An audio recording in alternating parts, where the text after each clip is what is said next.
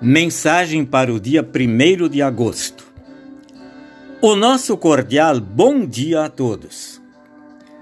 No quinto mandamento, Deus ordena: Não matarás.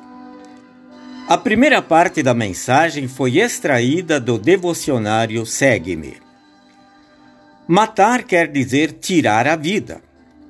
Caim tirou a vida do irmão com o seu próprio braço. Davi matou Urias mediante outros. Judas enforcou-se, tirando ele mesmo a sua vida. Isto é matar. Todo aquele que rouba a vida do próximo é um assassino. Todo aquele que abrevia ou elimina a sua própria vida é um suicida.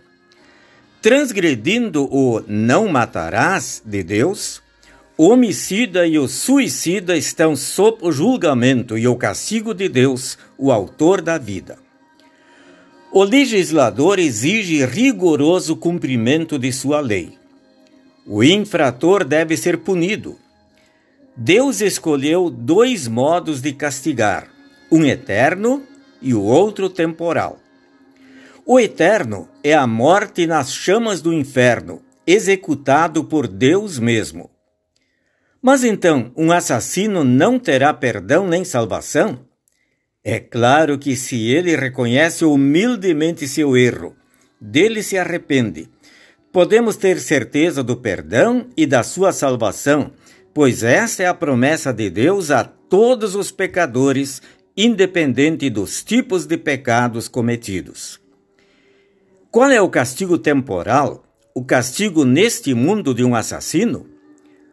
O castigo é executado pelo representante de Deus, ou seja, a autoridade civil. O assassino é julgado e lhe será imposto o castigo com a sua prisão. Sabemos que nem sempre a pena que lhe é imposta é feita de maneira justa. Isto porque os seres humanos são imperfeitos. Mas o que desejamos enfatizar é isso o castigo do assassino é imposto pela autoridade civil. No quinto mandamento, Deus não só proíbe tirar a vida do próximo, mas também que não se deve fazer dano ou mal algum ao semelhante em seu corpo, isto é, não devemos fazer ou dizer coisa alguma, pela qual a sua vida é abreviada ou desgostada. É possível ferir alguém com a língua. Os adversários do profeta Jeremias decidiram: vamos fazer acusações contra ele e não dar atenção a nenhuma de suas palavras. O Senhor ordena no quinto mandamento que devemos ajudar o nosso próximo e ser-lhe úteis em todas as necessidades corporais, devendo por isso também ser misericordioso, benigno e conciliável para com ele. Na Bíblia temos a parábola do bom samaritano, que não perguntou se o homem ferido era amigo ou inimigo.